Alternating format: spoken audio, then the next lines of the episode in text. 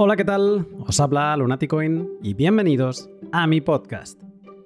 Este podcast es de los que grabo en el mismo día y me vuelvo loco para conseguir editar en todos los formatos para que salga ya, recién salido del horno.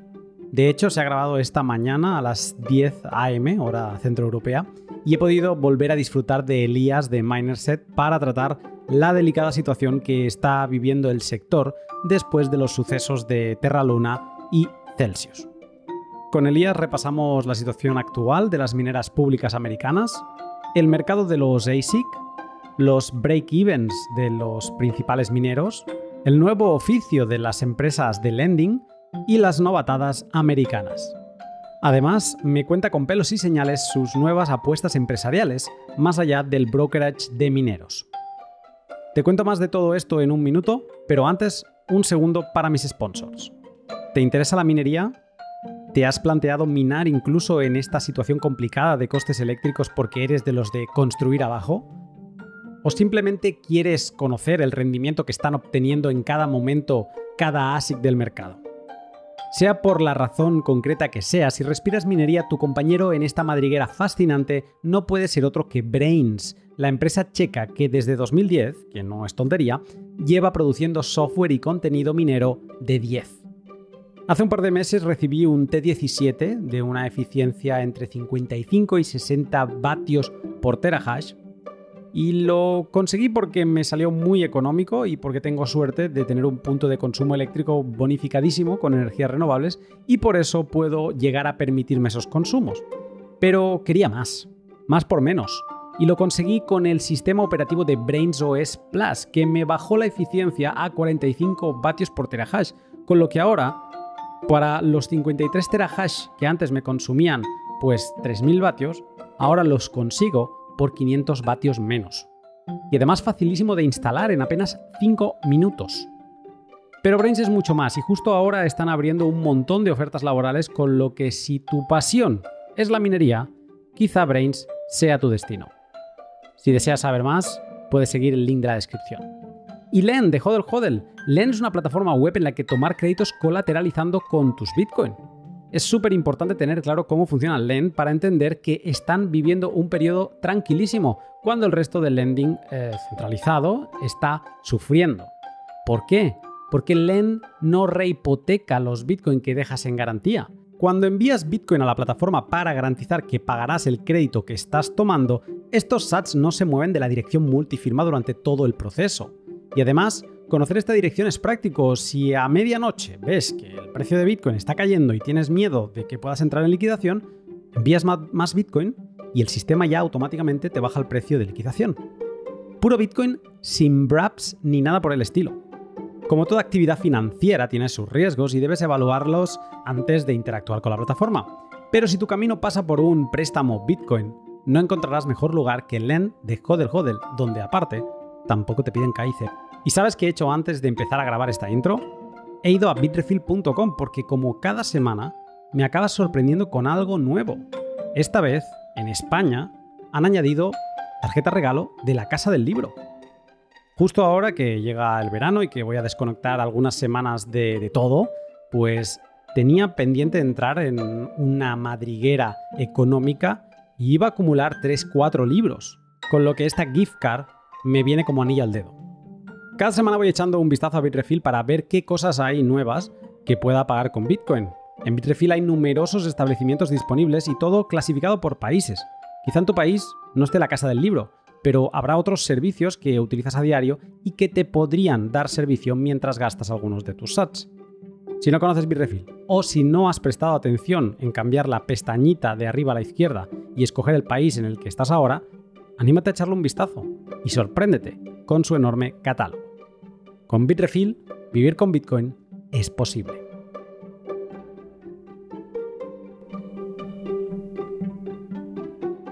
Buenos días, Elías.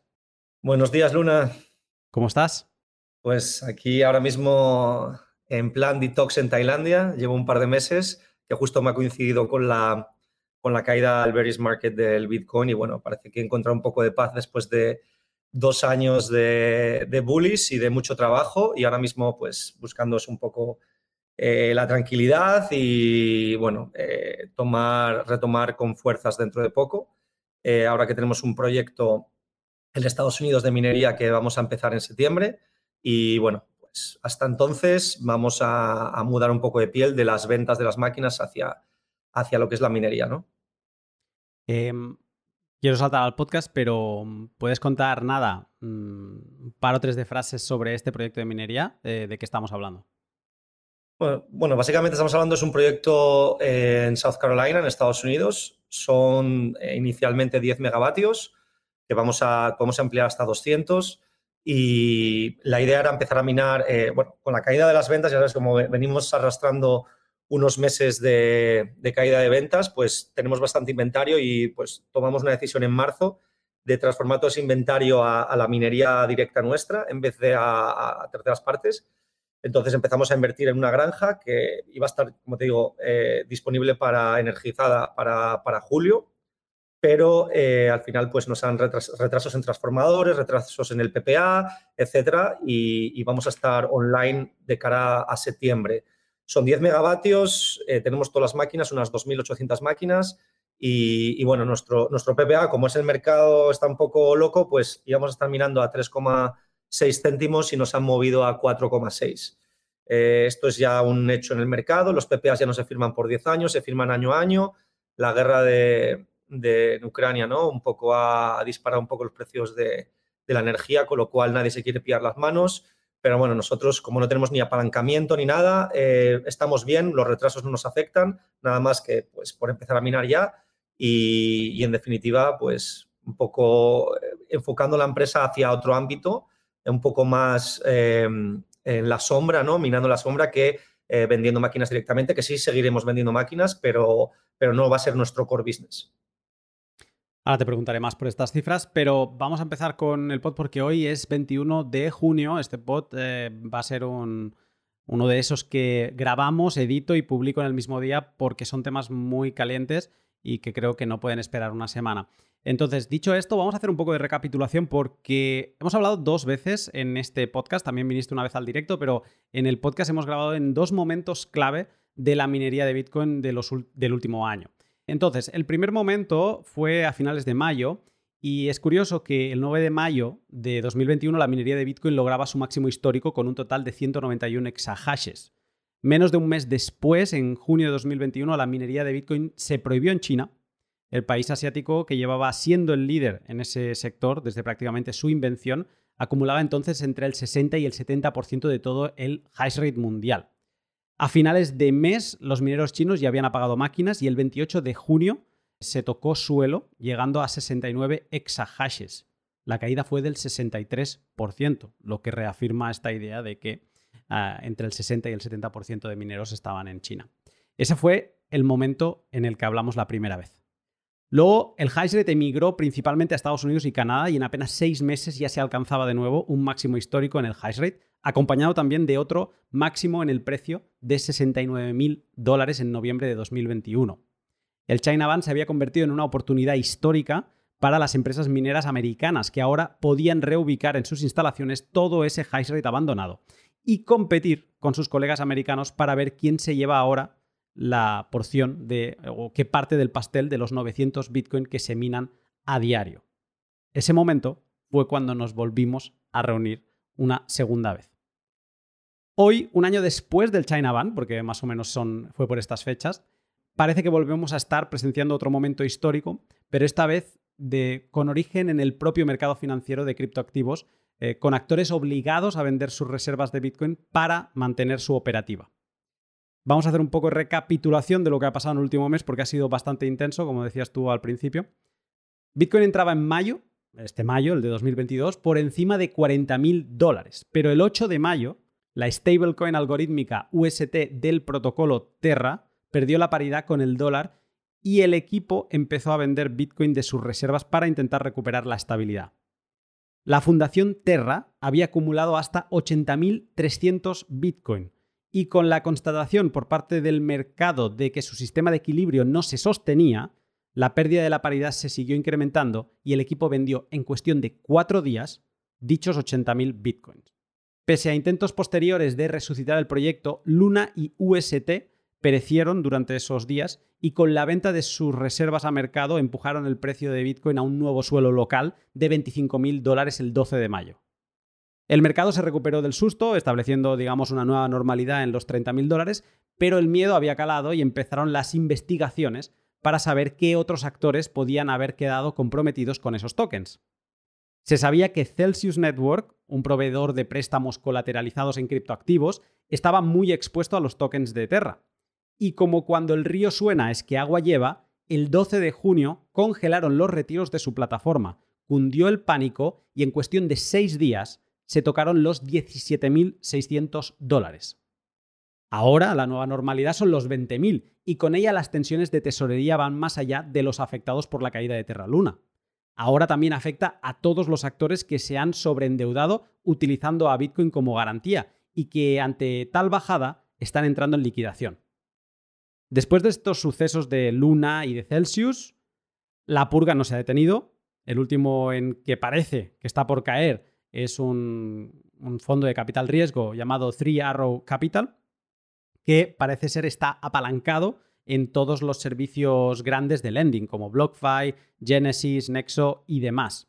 Aquí se abren muchas preguntas de, o sea, en, esta tendencia de, caídas por liquidación, se abren muchas preguntas de qué pasa si se siguen liquidando actores grandes, qué pasa si todo este, eh, estos, eh, estas empresas tienen que empezar a poner en el mercado esos colaterales, ¿no? O sea, hasta dónde podemos llegar si seguimos liquidando eh, grandes colaterales que han dejado estos monstruos en, estas empresas de lending.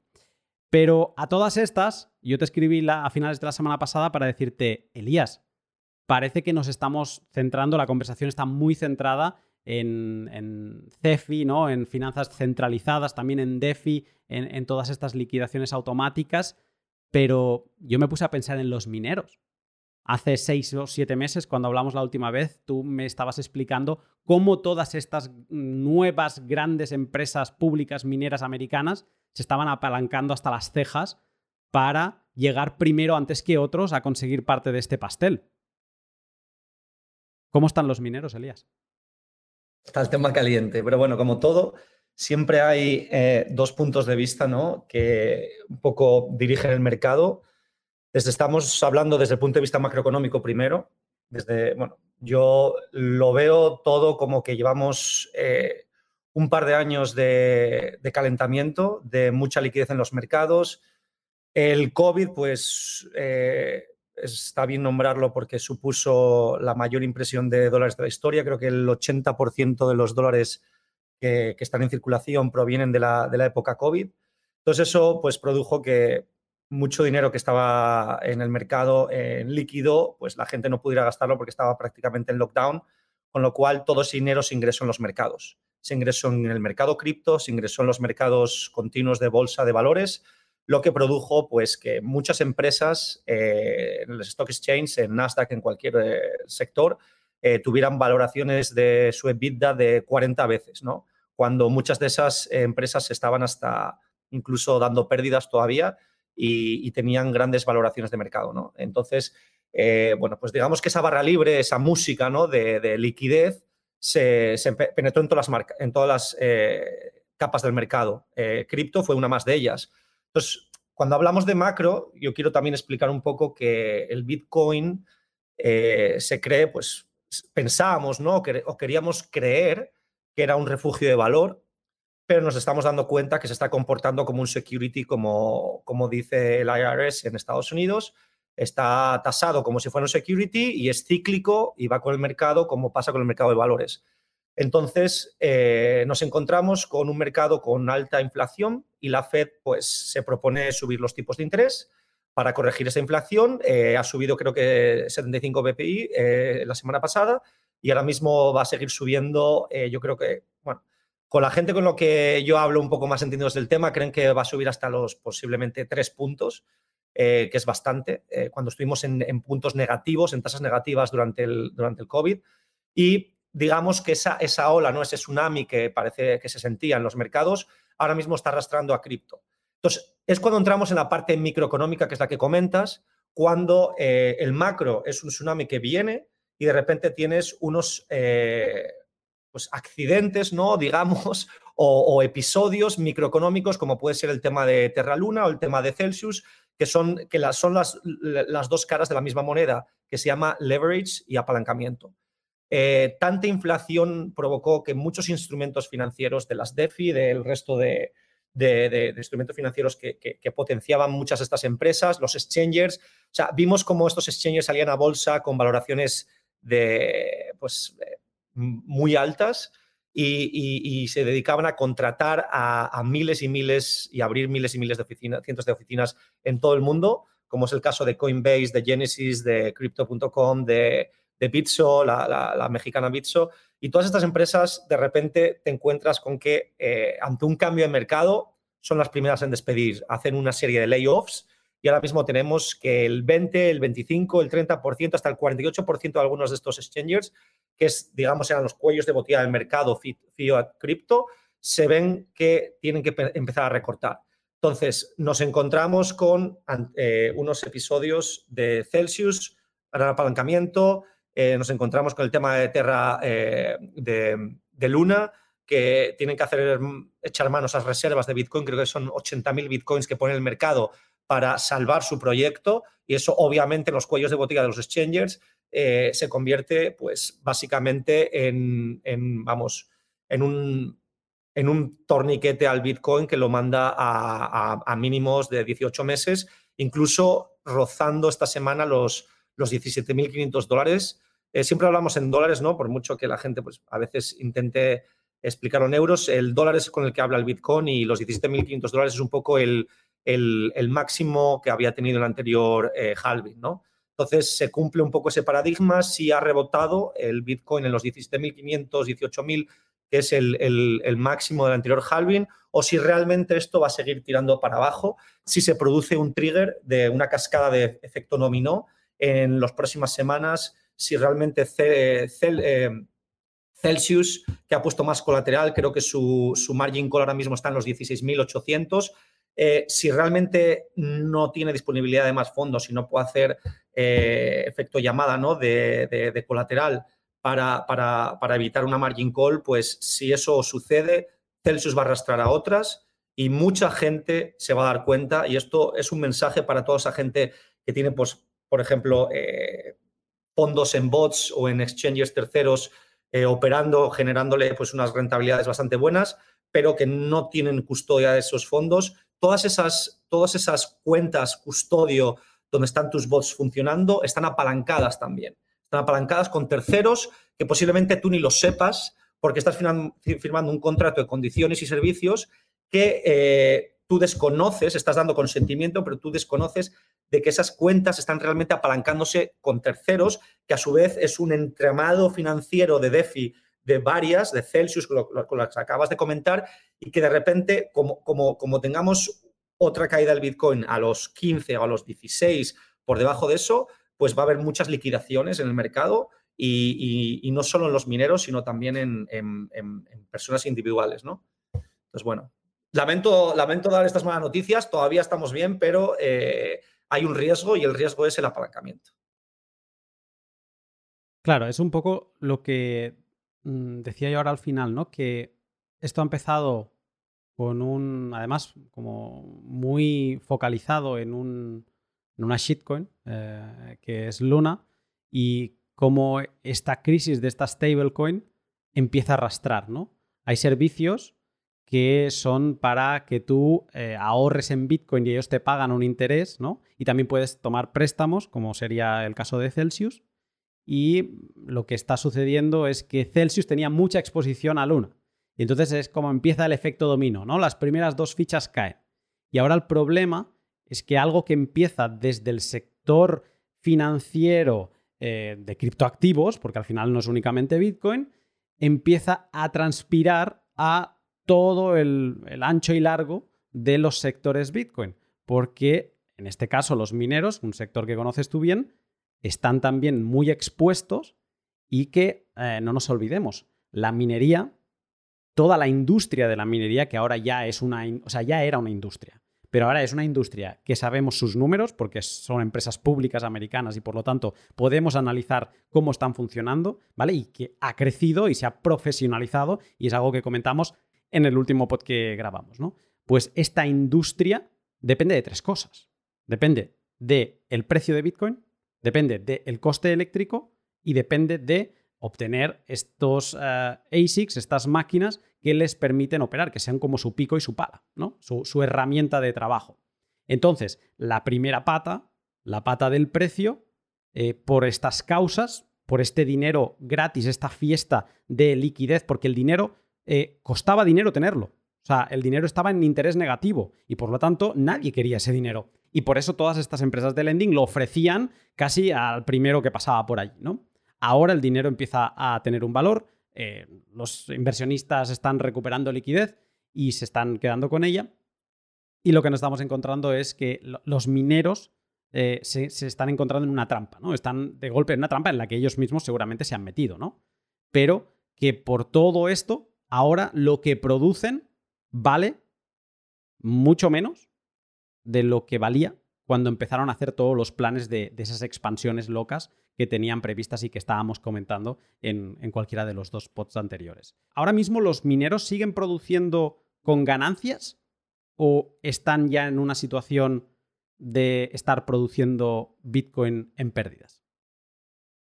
Bueno, a ver, para entender un poco el, coste de, minar un Bitcoin, pues tienes que entender eh, la arquitectura un poco de los ASICs, la eficiencia energética que tiene eh, un modelo u otro y a partir de ahí, según tu coste eléctrico por kilovatio hora, pues puedes fácilmente eh, conocer lo que es el, ¿no? los, los, costes de minar un Bitcoin con determinados ASICs. El tema es que muchas de estas empresas eh, se burocratizaron mucho, pues al, salir a bolsa, al hacer IPOs, date cuenta que son empresas que empiezan a coger cierta envergadura, costes. Entonces, eh, no es lo mismo, por ejemplo, y voy a poner el caso de mi empresa, que somos una pequeña empresa, eh, que vamos a empezar a minar, pues eso, 10 megavatios, ¿no? Y, nosotros, nuestro OPEX, nuestro, nuestro, vamos, nuestro coste de operar esta granja son muy bajos. Son costes muy sencillos y realmente nuestro coste ahora mismo para minar un Bitcoin vamos a estar entre los 9 y los 11 mil dólares de minar un Bitcoin dependiendo del modelo de la máquina. Si nos vamos a las S19 Pros de 110 o si nos vamos a las S19J de 90, ¿no? Terahashes. Entonces, dependiendo de esos modelos de máquinas, tenemos una, horquilla de, coste de producción eh, basado eh, prácticamente en el coste eléctrico que es el 30% ahora mismo, ¿no? Representa el 30%, 40% del, del, coste de minar un Bitcoin y mm, nos encontramos con un valor de mercado del Bitcoin en 20 mil dólares. Entonces, si me preguntas a mí si, si, va a ser rentable minar en Bitcoin, te voy a decir sí.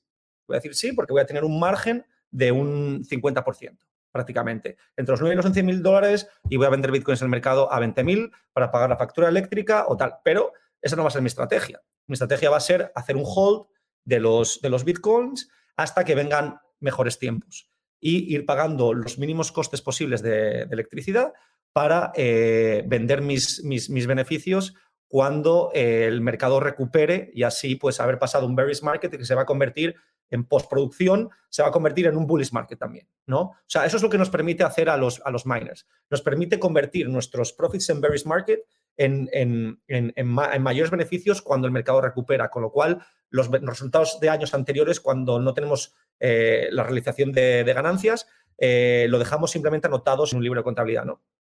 Entonces, dicho esto, nos encontramos con el otro modelo de empresa. Las empresas eh, que están en bolsa, que han hecho IPOs y que, pues, con todo el FOMO que hubo cuando salieron a bolsa y, y el Bitcoin en máximos históricos, etcétera, pues llegaron a tener una cotización en bolsa, eh, por ejemplo, Marathon o, Riot, de 4 o 5 billones de dólares. Estamos hablando de 48 veces su EBITDA. 48 veces su EBITDA de aquel momento cuando el Bitcoin estaba en 60 mil. Si nos vamos hoy a la capitalización de mercado de estas empresas, han caído un 90%. Entonces dices tú, wow, se, han, ido, se, se han ido a pique. No, a ver, Marathon y Riot todavía tienen depósitos tienen bitcoins que no han cambiado en el mercado, tienen bitcoins que han vendido en algunos momentos y tienen todavía liquidez para atender a los costes de electricidad por lo menos un año. Entonces, no conozco de manera interna qué estrategia van a seguir, pero me imagino que cuando vean la tensión de estar cortos en, su cash flow, tendrán, se verán obligados, y muchas de esas empresas ya han vendido eh, bitcoins eh, para poder hacer frente a, eh, a, su, vamos, a su deuda o para hacer frente a sus gastos, etc. Luego estas empresas te encuentras, cuando, cuando lees un poco el caso interno de cada una, te das cuenta de que tienen unos pagos muy altos a management, sobre todo Marathon. Entonces, son empresas que, destinan muchísimo a su OPEX, a sus infraestructuras, a, pagar la deuda, etc. Entonces, eh, el, coste de minar un Bitcoin eh, de estas empresas no es lo mismo que una, que una, pequeña minería. ¿Por qué? Porque tienen muchos gastos asociados, ¿no? Eh, ahora mismo creo que el coste de minar un Bitcoin de Marathon y de Ryan está en torno de los 30 mil dólares, asumiendo todo su OPEX, ¿no? si lo ves, están perdiendo dinero mientras minan. Pero si no venden los Bitcoin que están minando ahora mismo, solo atienden a los costes de energía y esperan a, minar, a, vender sus Bitcoins cuando el mercado recupere, no habrán perdido dinero.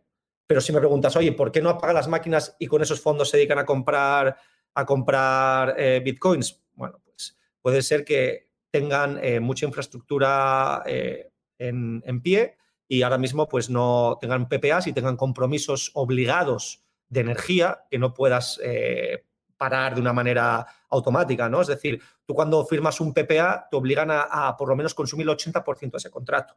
Entonces, si tienes un PPA, digamos, de 100 megavatios, tienes que consumir 80. O sea, puedes apagar unas máquinas, pero no puedes apagarlo todo, si no, estás incumpliendo un contrato. Y tienes depósitos en ese contrato y tienes unas obligaciones de ese contrato. Entonces, eh, hay que ver un poco las características de cada proyecto ¿no? y, cómo, van a, cómo van a suceder. Eh, lo, que sí que, lo que sí que te puedo decir es que el mercado de minería sigue siendo rentable. Eh, menos que antes. Algunas empresas, eh, por ejemplo, muchas empresas que estaban conectadas al grid, sí que se han dado cuenta ahora mismo de que minar es, es, inviable, pues porque al no tener un precio fijo de electricidad, eh, por lo menos anual, la fluctuación, los precios de la guerra, etcétera, la inflación, pues está convirtiendo que ahora mismo tu break-even esté en los que, son los 16 céntimos de, de dólar o los 18. Entonces, por encima de eso pierdes dinero ahora mismo con la mejor máquina del mercado. Has contado muchas cosas y tengo varios temas que quiero desgranar de aquí. Eh, me quedo con este último porque es una cosa que calculé ayer. O sea, estos valores son para justo ayer, pero creo que no deben haber cambiado mucho. Y, es que he analizado el break-even de las principales máquinas de, minería, las que conocemos, desde el S9, que es como el inmortal, no hay, no hay manera de matarlo, siempre sigue ahí funcionando, hasta el S19XP, que debería estar por entregarse, si es que no se está entregando ya ahora mismo. Bueno, tú debes tener noticias de esto. ¿Se está entregando ya el. El, el batch de XP que llega al mercado es a finales de julio. Eh, y, la verdad que viene en un momento al descuento, porque son máquinas que se estuvieron vendiendo a 80 dólares el, el, el terahash y ahora mismo Bitmain esta semana acaba de actualizar los precios de contratos de futuros que, empezaron en, diciembre del año pasado, en noviembre, después de la conferencia de Dubai y, están ahora ajustados a 54.9 dólares por terahash. Para el precio de fábrica, no de, no de reventa, precio de fábrica. Otro tema por el que te voy preguntaré. O sea, ahora mismo lo que has explicado es, eh, pasamos de 11.200 eh, dólares por máquina a 7700. Vale, me lo apunto y ahora te pregunto. Pero vamos a repasar estos valores de break-even. ¿Qué quiere significar esto? Pues es qué coste eléctrico debo tener como máximo para que la producción diaria de Bitcoin en dólares me pague la factura eléctrica. ¿Vale? Sin ganarle para amortización de máquinas, sin ganar para personal, sin ganar para nada de este tipo, ni costes financieros, que estas mineras americanas tienen muchísimos. ¿De acuerdo? Entonces, los S9 ahora mismo se sitúan en un break-even de 0,034 dólares. O sea, 3,4 céntimos. Vamos a hablar en céntimos. 3,4 céntimos. El S17, el estándar, no el Pro, el de 50, 53 terahashes, en 7,5 centavos de dólar. El S19 de 110 en 11,5. O sea, por ejemplo, en, tu caso, antes hablabas que teníais un, contrato de 4,6 céntimos, o sea, es un poco como la mitad es coste eléctrico, el resto es, como tú decías bien, el 50% es eh, margen. Y los S19XP a día de hoy, si estuvieran ya funcionando, estarían en break-even de 0,15, o sea, 15,8 céntimos de dólar. Entonces, eh, lo que se desprenden de. Se desprenden varios comentarios, ¿no? Pero es lo que tú dices ahora. Si alguien está conectado al grid, si alguien no tiene un contrato excepcional, en España, por ejemplo, y ahora ya pienso también para aportar una nota a Home Miners, sé que hay gente que cerró contratos con Repsol y demás a 12 céntimos y medio de euro, eh, a 13 céntimos y medio de euro y son preciazos mm, con contratos de tres años, son preciazos para España, pero eh, aún así, un S19, o sea, la máquina más potente y más eficiente, que es lo que te interesa ahora, ahora mismo estás minando con pérdidas. Y luego, si pienso en mineros, mm, ya por ejemplo en hostings, ¿no? Los hostings, cuando tú mirabas Compass Mining hace 3-4 meses, los precios que te ofrecían eran 8-9 céntimos. Y con eso, si tienes algo peor que un S19 de tope de gama, ahora mismo estás minando, dándole la vuelta al calcetín. Lo comido por lo servido. Todo lo que gastas en electricidad con Bitcoin a 20.000 es lo que generas en Bitcoin. O sea, la situación ahora mismo es que solo los más competitivos pueden sobrevivir. Es así, esto es una selección natural. O sea, eh, cuando hablamos, lo que te comentaba antes, que, bueno, yo estaba haciendo detox en Tailandia ahora mismo, eh, de una manera de decirlo, eh, realmente cripto, el crypto market, está también haciendo un detox. O sea, no quiere decir que ahora mismo estemos en un, mercado malo, sino que es un mercado que va a necesitar un poco de esfuerzo y sacrificio y va a haber mucha limpia, ¿no? Es, es, sano esta limpia. Va a recalibrar un poco los mercados, los, los, los, los agentes, los, la gente que está activa en el mercado, se va a quedar realmente los que son eficientes y se va a barrer todo lo que no era eficiente. Esto es bueno también porque muchos proyectos de energía fósil que eran muy caros eh, con, unas rentabilidades como, como, hubo en el anterior all time high, pues cualquiera aprendía una máquina a 20 céntimos, ¿no? Era, era rentable. Ahora mismo ya, o sea, ya estamos hablando de minar con costes o sea, con los, con los costes variables positivos, ¿no? Con un cash flow positivo. Olvidamos, nos olvidamos ya del retorno a la inversión, porque si miramos los retornos de la inversión, hay inversiones que te vas a 30 meses. O sea, eso es más de, que, de, que, lo que queda para llegar al siguiente halving. ¿Vale? O sea, creo que el siguiente halving está para el 2024, para mayo, por ahí, ¿no? Pues estamos hablando de que quedan menos de 24 meses para minar hasta el siguiente halving. No sabemos lo que va a pasar, como siempre es una incertidumbre. Entonces, nos encontramos ahora mismo con un mercado que, si echas mano a los números de comprar máquinas ahora mismo y ves los retornos de la inversión, te vas a 30 meses. Parece una locura, ¿no? Pero como todo, todo esto, es, es, dinámico, son mercados muy dinámicos que se van ajustando estos parámetros según van moviéndose las, la dificultad del mercado, van apagándose máquinas, conectándose máquinas y nos vamos eh, moviendo hacia eh, un, mercado que, solo va en una dirección que es halving tras halving. ¿no?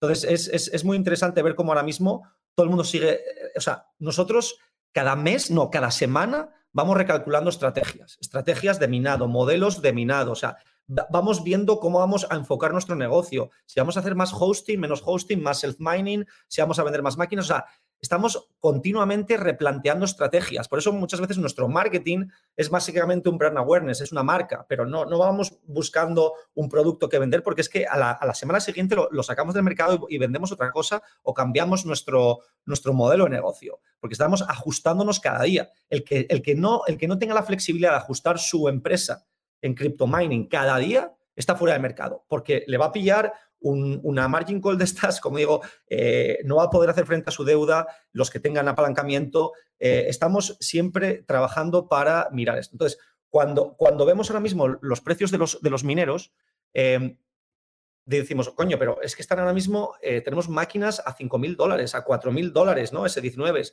Y sin embargo, hace seis meses, ocho meses, estábamos vendiendo máquinas a 10, 12 mil dólares, ¿no? O sea, ¿cómo puede ser que antes eran rentables y ahora no? O sea, eh, ¿qué ha pasado, no? Ah, pues mira, yo te lo pongo en, unidades de Bitcoin mejor, ¿no? Tú, ahora mismo comprar un, miner eh, te cuesta, en unidades de Bitcoin te cuesta 0,25 Bitcoins, ¿vale? Uno, ponle, unos 5 mil dólares. y hace seis meses te costaba eh, unos 10.000 dólares, vamos a poner 0,2 bitcoins cuando el bitcoin estaba en 50.000, ¿no? Entonces, eh, o incluso menos, cuando estaba en 60.000 pues te costaba incluso menos de eso, te costaba 0,15, 0,18 bitcoins. Entonces, realmente con menos bitcoins estabas produciendo más. Ahora mismo tienes que pagar más bitcoins para producir menos. Y encima es que la dificultad ha subido. Pero todo esto es lo que te digo hoy a día 21 eh, de junio, ¿no? O sea, es decir, en, en, tres meses el mercado cambia y estamos ante un nuevo modelo. Por eso, la información que, manejamos en cripto vale, es válida para un momento conciso del mercado donde nos encontramos con esas condiciones que se marcan por el precio del Bitcoin, la dificultad de la red eh, y los precios de las máquinas, ¿no? Y a partir de ahí tú haces tus modelos de inversión basado en un ROI de las máquinas, porque tienes un ROI de inversión. Obviamente ahora mismo casi nadie está comprando máquinas, te lo digo yo. Nosotros desde septiembre, nosotros eh, desde que empezamos a, vender máquinas en, en, el 2017 hasta hoy hemos vendido más de 300 millones de dólares en máquinas, ¿vale? Pero es que solo desde septiembre del año pasado hasta febrero de este año vendimos más de 100 millones de dólares en máquinas. Hemos, o sea, llegamos a vender un millón de dólares al día. Ahora mismo no vendemos más de un millón de dólares a la semana. ¿Vale? Estamos vendiendo 3, 4 millones de dólares al mes. Fíjate lo que hemos caído nosotros en ventas, y eso no solo nosotros, cualquier broker, cualquier empresa en Estados Unidos y los, los, chinos mismamente, ¿no? Que, que, se cerraron sus, sus granjas, que dejaron de, de, tener la oportunidad, perder la oportunidad de minar, eh, han dado un paso para adelante y en cuestión de tres conferencias, eh, en Miami, en Dubái, etcétera, eh, han dado un paso para adelante, han estado en contacto con, todo el mundo y ahora mismo ellos son los que están marcando los precios de mercado. Bueno, siempre lo marcaron, pero ahora más. Y son los que marcan un precio, el, precio de reventa. Porque antes, antes había una diferencia en el precio de broker de Estados Unidos y el precio de China. Ahora mismo es el mismo precio. Porque China da un paso hacia adelante, se ha instalado en Estados Unidos, tiene almacenes, tiene máquinas puestas en stock allí ya. Antes no, antes venía todo de Hong Kong. Y entonces todo esto el mercado va cambiando, el precio, los mercados se van eh, unificando, los precios eh, van disminuyéndose y eh, ajustándose cada día a una velocidad más rápida. Antes veías que el precio de China caía y, en Estados Unidos tardaba una, semana en caer. Ahora mismo pasa todo cada día y, los precios son básicamente homogéneos ya. O sea, da igual a quién le compres las máquinas, que prácticamente tu, precio ahora mismo, pues digamos, si estás comprando máquinas a 60, a, 40 dólares el, terahash por una S19 Pro, pues ahora mismo es, tu precio eh, estándar en Estados Unidos, en Hong Kong, en, todo, en todos los lados. ¿no? Bueno, hay un par de dólares de diferencia, pero por el, por el, coste del shipping, el shipping y, las, y las aduanas, ¿no? Pero, pero digamos que estos son mercados de ajuste, es un mercado muy homogéneo y, los players del mercado, pues ahora mismo son básicamente chinos y americanos, ¿no? Eh, son los que están manejando el cotarro. Dejabas intuir un poco que cuando hubo esta conferencia en el momento de all time high en precio de Bitmain que fue en Dubai, si no me equivoco, en noviembre. Noviembre, 69 mil dólares llegaron. Exacto. Entonces, en este momento ahí se anunciaron los eh, S19 XP y sí, los precios ahí que fluctuaban, tú hablabas antes de 11.200 dólares, eso entiendo que eran para grandes compras, los que llegaban al público eran de 14.000 o por ahí. Eh, una duda que me surge es porque obviamente ahí se tiraron todos como llenas, todos querían el último modelo, pero da igual, con ese 19 eh, de 110 terahashes también sucedía, o sea, las compras se agolpaban y no había eh, suficientes máquinas para abastecer todos estos americanos, todas estas empresas mineras públicas que estaban como locas para tener la máxima cantidad de ASICs posibles. Entonces, se hicieron muchas compras que entiendo se están entregando o están pendientes de entregar. E, en esos momentos las máquinas se vendían a un precio. Ahora mismo el mercado está ofreciendo máquinas ya para entrega inmediata a precios, pues eso, de un 50% más económicas. ¿Cómo se gestiona eh, desde la venta eh, estos cambios? O sea, ¿cómo te... Porque claro, si tú me dices, no, no, no, es que el pedido ya lo tengo listo y me tienes que pagar las máquinas a 10.000, habrá gente que te dirá, no, pues te quedas ahí con el pedido, yo ahora mismo no me interesa pagar eso por esas máquinas que ahora valen la mitad. O sea, ¿cómo se gestiona esta variabilidad en, el precio de las máquinas con pedidos que no son de entrega inmediata? Pues todo, esto, todo esto depende de, quién es quién tiene el contrato con la fábrica. Yo, por ejemplo, yo tengo los contratos que tengo son todos con, ahora mismo, pues con Bitmain directo. O sea, mi empresa directamente invertimos, fuimos, estuvimos invirtiendo muchos años en, en, batches de, de, contratos anuales con, con Bitmain, ¿no? Teníamos, me acuerdo, año pasado teníamos producción eh, prepagada, ¿no? Porque tú cuando entras en un contrato anual tienes que poner un depósito del, 30% de todo el contrato y luego vas pagando mes a mes, ¿no? Un installment hasta que te van entregando las máquinas. Eh, yo tenía 14 meses a la vista de, máquinas prepagadas, ¿no? Ahora mismo me quedan, yo no, no, o sea, tuve, no sé si lo vi o no lo vi, pero en, no, no, yo no entré en las XP. Yo eh, en el all time high de Dubai, cuando las presentaron, yo le dije a mi equipo, no vamos a invertir en las XP, vamos a invertir en una mining farm, vamos a, diversificar, vamos a cambiar, porque teníamos ya muchas máquinas en contratos.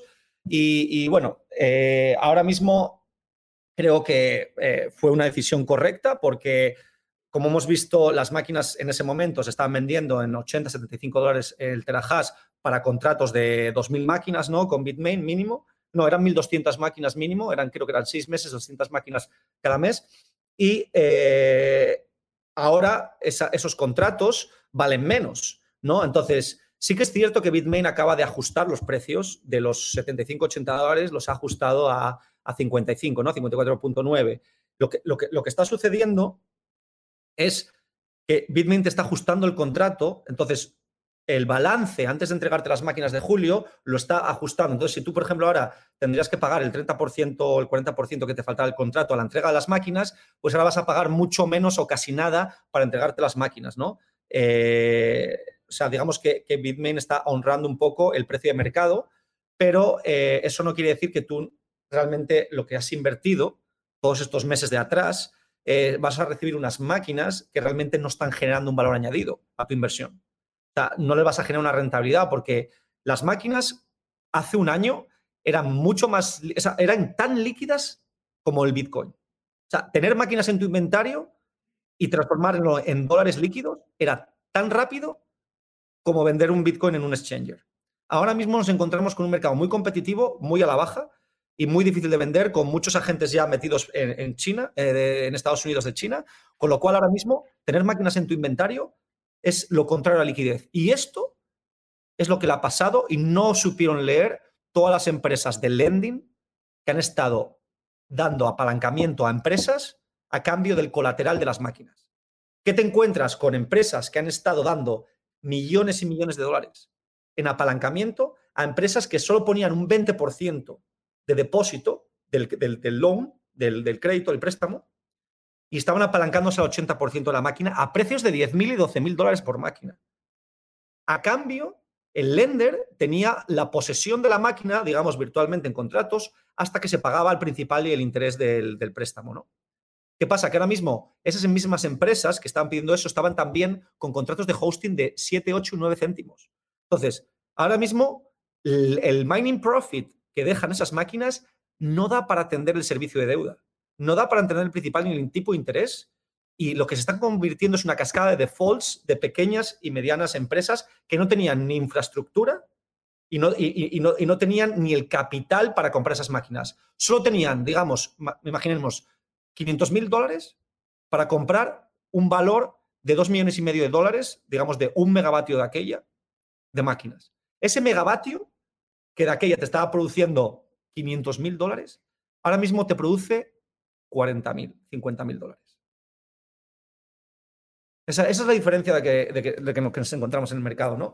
De cómo han caído los mining profits y, obviamente con 40 mil, 50 mil dólares de profit a 5 céntimos, 6 céntimos eh, de electricidad, no te da para atender un, un, principal y un préstamo de 2 millones y medio, que sobre todo las condiciones de estos préstamos eran cortoplacistas. Estamos hablando de que no ibas a conseguir más de entre 12 y 18 meses de préstamo, con lo cual tenías que, y, los tipos de interés eran muy altos. Estamos hablando de mínimo de un 10, pero es que Foundry y otras llegaban y BlockFi llegaban a cobrar hasta un 18%, un 17, un 18% de interés. O sea, si tú le pones que esos 2 millones y medio de, que, has, pedido prestado con 500 mil dólares de, depósito, ¿no? Eh, de repente te toca pagar la devolución de ese préstamo en 12, 18 meses al 15, 18%, con los mining profits de hoy en día, el resultado es default. O sea, se quedan las máquinas. claro, ahora es cuando, eh, ahora mismo esta semana tuve una, un par de llamadas con algunos de estos, me ofrecen máquinas en stock. Oye, oye, eh, tenemos, tenemos máquinas en stock, eh, si quieres, eh, precio de... Las empresas de lending. O sea, son las empresas de lending que ahora son vendedores de máquinas. Ahora, ahora mismo, el otro día, una me ofreció 18.000 S9 en Noruega a, a 90 dólares. Dije yo, es que papel, o sea, para, ni, vamos, no, no, sirve ni para, ni para pisapapeles. S9, porque sacar, sacar 18.000 máquinas, digamos que las quiero meter en un mercado eh, donde pueda minar eh, con un coste eléctrico muy bajo.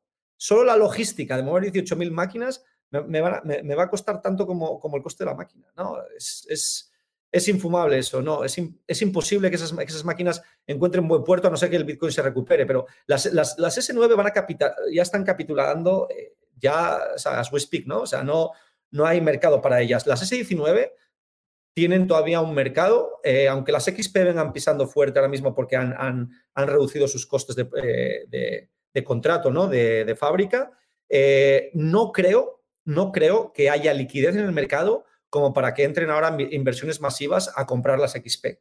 Entonces, como el power que hay disponible en Estados Unidos está limitado y tenemos eh, unos plazos de, desarrollo de infraestructuras muy, digamos, dilatadas, eh, la gente como nosotros que tenemos máquinas en stock, sí que las vamos a poner a minar, no nos queda otra, pero no vamos a invertir en, máquinas nuevas de, mejor eficiencia porque el ROI, ¿no? el retorno de la inversión de invertir en esas máquinas de 8 mil dólares, 7 mil dólares, van a es mucho más largo que, el, dinero que ya tenemos invertido a precios de fábrica de hace, un año, ¿no? cuando compramos las 19 a 3 mil dólares en contrato anual. Entonces, si me preguntan la estrategia, nuestra estrategia ahora mismo va a ser minar con lo que tenemos en inventario. No vamos a hacer nuevas inversiones, eh, salvo que el mercado recupere. Entonces, vamos a, como te decía antes, tenemos, podemos construir hasta 200 megavatios. Vamos a, navegar primero con 10 y a partir de ahí vamos a seguir mirando cómo, cómo pinta el mercado. ¿no? Eh, esperemos que haya muchas empresas que, apaguen, eh, sobre todo las, las, basadas en, combustibles fósiles y, nos quedemos con las renovables, ¿no? con las más eficientes. Espero que te esté gustando la charla con Elías. Yo te interrumpo un momento para hablarte de mi otro sponsor y también para traerte una novedad.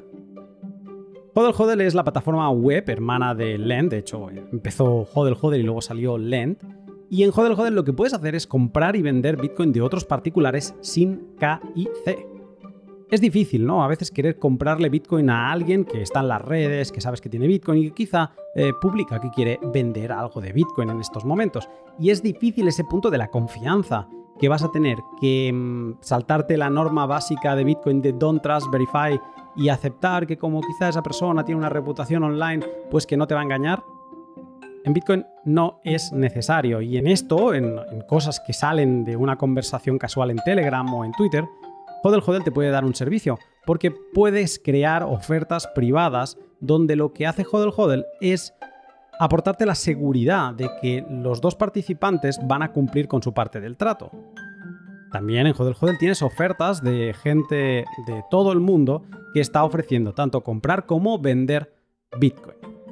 Si todavía estás acumulando sats en un exchange centralizado que te pide hasta la partida de nacimiento para empezar a comprar y luego te cobra comisiones locas para retirarlo a tu wallet, estás perdiendo el tiempo y los sats.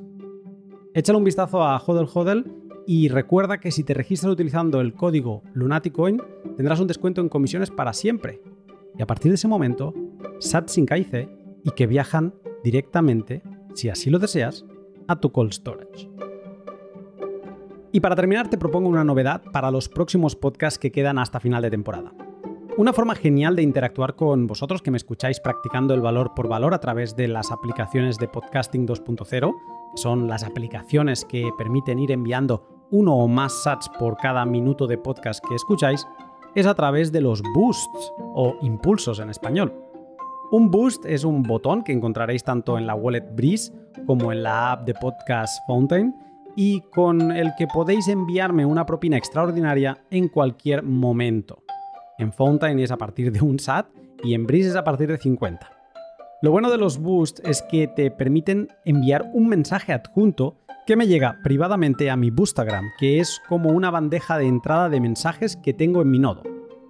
Te animo a que me hagas llegar preguntas, Bitcoin, con tus boosts, y yo las iré recopilando para irlas contestando, las más destacadas, en el outro del podcast, en el acabar de los podcasts.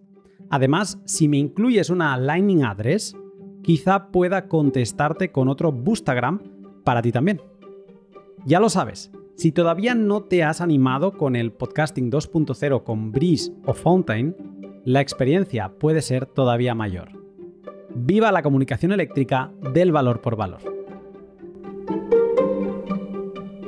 Te escucho y ¿sabes a qué me recuerda todo esto? Porque es que es como muy, muy gracioso y muy curioso. En 2008, cuando explotó en España la crisis inmobiliaria, se hizo muy raro como en los primeros, bueno, siempre al principio viene la negación, ¿no? las, fases del duelo, ¿no? La primera es la negación. Los bancos como que negaron la mayor, al final se tuvieron que rescatar y demás. Pero fue muy curioso, ahora ya no parece tan extraño, em, pero al principio cuando los bancos empezaron a crear inmobiliarias para vender stock de pisos, ¿no? Esta, eran los bancos malos y cada banco creó la suya, ¿no? Y es como, tío, tú eres un banco, te tienes que dedicar a servicios financieros. Eh, pues no, los bancos vendían pisos con unos descuentos tal y demás. Cuenta eso ahora, es interesante. Mira, no lo había analizado yo así. Y es que lo que estamos viendo es a jugadores que están obligados a trabajar un mercado que no es el suyo. Es una de las preguntas a lo que iba a ir ahora. O sea, me, me picaba mucho la curiosidad saber cómo estaban todos estos lenders que mm, pues sacaban pecho de que estaban dando créditos utilizando los ASICs como colateral. Y es que los ASICs de 2020 a 2021 fueron una reserva de valor acojonante. Porque gente que compró S19 a 4.000 dólares, 5.000 dólares, cuando nadie los quería, ¿no?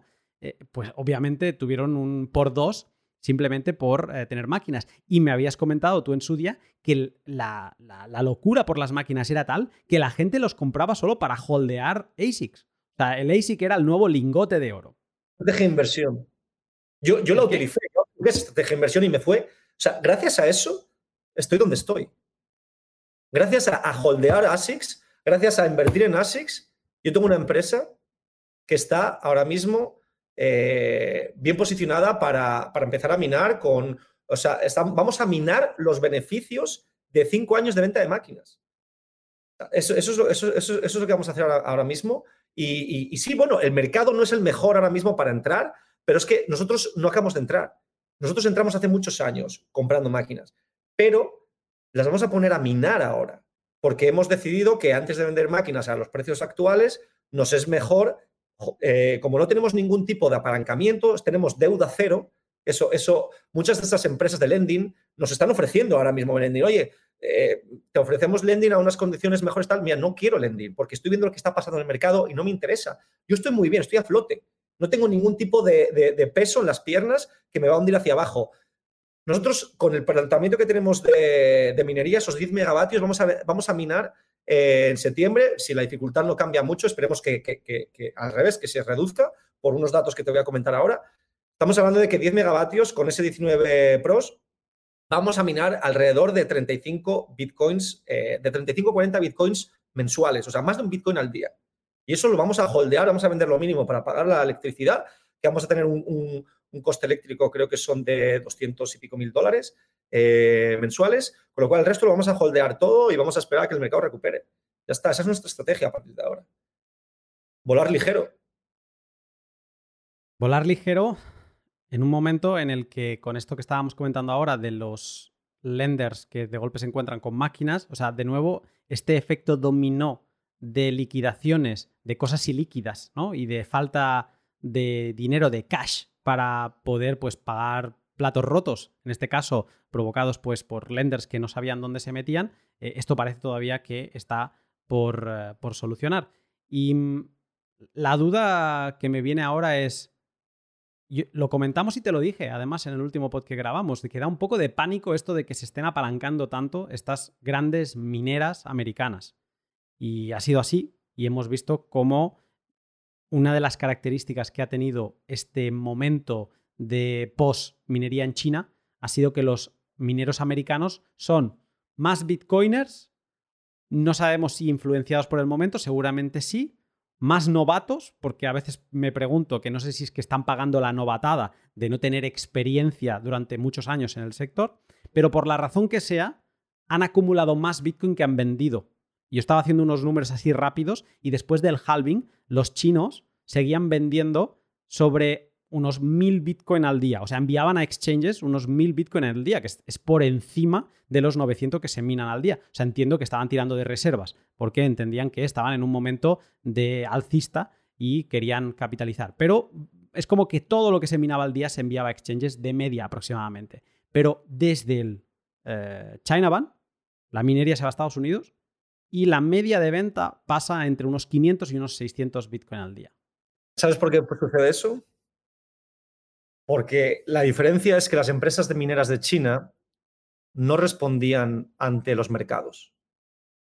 Entonces, cuando tienes una empresa cotiza en bolsa en Estados Unidos y tú eres Bitcoin maximalista y, quieres llevar tus... O sea, el objetivo de las empresas públicas en Estados Unidos no es tener más Bitcoins, es que sus acciones en bolsa valgan más. Entonces, si tú crees que el mercado te está leyendo con tus eh, cuántos terahashes tienes, cuánta cuota de mercado tienes de, en, el, global hash, eh, vamos, eh, hashes globales, más cuántos bitcoins tienes en, tu cartera, no vas a vender bitcoins. Los vas a apalancar, ¿vale? Para pedir prestado dólares para hacer frente a tus gastos, a tu OPEX. Pero lo que ha pasado, que como dices tú, esa novatada, lo que ha sucedido es que esas empresas americanas que se creían que el Bitcoin solo, iba hacia arriba, que no iba a corregir, o que, bueno, creían que sabían cuándo iba a corregir, ahora mismo están vendiendo a 20 mil dólares los Bitcoin que minaron cuando el mercado estaba en 60 mil. Entonces, eh, ¿qué, te, dice esto? Te dice que, bueno, que estas empresas estaban más pendientes de levantar fondos, de invertir, de generar, eh, vamos, eh, ¿no? en el mercado para hacer un llamamiento a inversores a que sigan comprando las acciones, las participaciones en sus empresas, los stocks. Y eso que empuje hacia arriba el precio de las acciones. Eso es lo, único que les interesaba. Ahora mismo, pues el mercado ha hablado y el mercado ahora mismo, pues está poniéndoles contra las cuerdas. Entonces, no sabemos dónde van a, terminar. Eh, yo sé que algunas la están pasando bastante mal, pero de ahí a que vayan a liquidarse, no lo sabemos aún. Eh, todo va a depender de lo largo que sea el bearish market y eh, lo bajo que caiga el Bitcoin para hacer un trigger de margin calls que puedan eh, liquidar sus posiciones ¿no? de lo que tienen apalancado. Es que además esto me lo dijo, o sea, creo que seguimos en la mentalidad de que este bear market es diferente. ¿no? Nos han inflado la cabeza con el super cycle y eh, dices, ostras, claro, es que estamos en un momento de adopción y lo piensas, ¿no? Yo también lo pensaba. es que Michael Saylor, Elon Musk, que es que las empresas, es que tú ves el movimiento en las bolsas americanas solo con el sector minero y dices, es que esto, esto, no ha pasado en la vida. Eh, esto es algo nuevo en Bitcoin y esto me, me costaba ver que esto iba a desinflarse eh, como lo estamos viendo, ¿no? Ahora mismo, pues causando un, un efecto dominó en estas liquidaciones que afectan a todos los actores. Pero esto me lo decía Bitcox en un pod que grabé a final de año o principio de este y me decía, mm, no te olvides, o sea, no, no, no, te, no, te metas en imaginar superciclos nada, va a venir un bear market. Va a venir un bear market y hay que estar preparado, ¿no? Y entonces, ahora tú decías, no, depende de, de cuán largo sea este bear market. Claro, si nos agarramos a lo que estamos acostumbrados, Ahora mismo estamos en 2018 y el bear market se nos fue tranquilamente hasta principios de 2020. O sea, tenemos dos años y medio por delante, donde sí, a lo mejor el precio de Bitcoin puede fluctuar hasta los 30, los 35, los 40, bajar a los 10 en alguna situación de eh, efecto dominó loco. Entonces, claro, me da la sensación que siguen siendo novatos, porque además es muy divertido ver que han empezado a vender, como tú decías, eh, después de Luna, Después de Luna, los mineros empezaron a vender, pero en ese impasse entre Luna y Celsius hay unas gráficas que además se estuvieron ayer publicando por diferentes medios, donde se ve que empiezan a acumular un poco más de Bitcoin, como diciendo, está barato, compremos aquí, o acumulo, no vendamos aquí. Y ese momento es a los 30.000.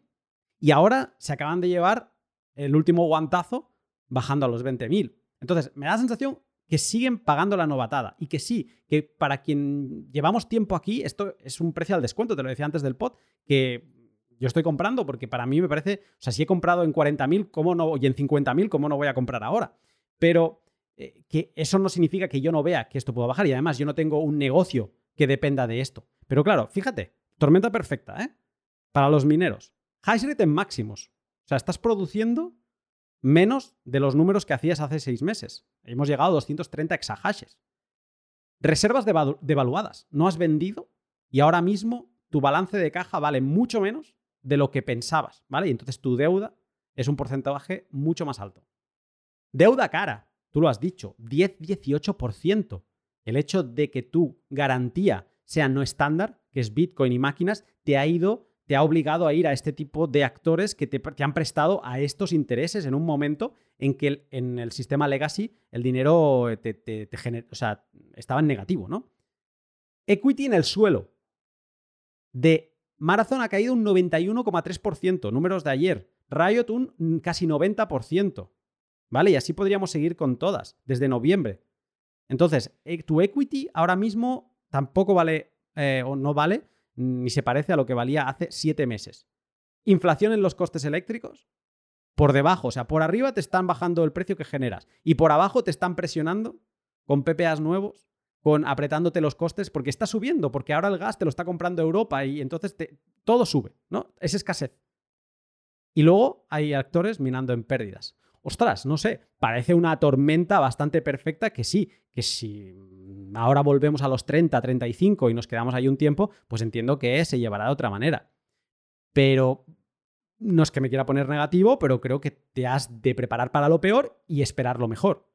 Y a mí, no sé, o sea, con todo este escenario, ¿no te imaginas un, futuro no muy lejano de merchant acquisitions, o sea, de compras y fusiones por parte de estos mineros?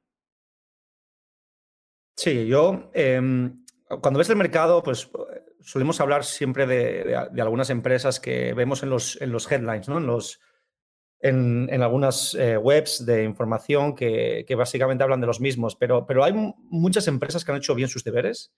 Hay algunas que han vendido eh, sus, bitcoins o han vendido eh, sus máquinas cuando, llegó, cuando el mercado estaba arriba y han estado esperando pacientemente unos meses y, y ahora mismo pues algunas de ellas están comprando eh, máquinas al descuento, están comprando bitcoins al descuento y se están posicionando para, para, el siguiente eh, tren al bullrun, ¿no? O sea, realmente las empresas que ahora mismo hagan sus deberes son las que van a dirigir el, siguiente bullrun.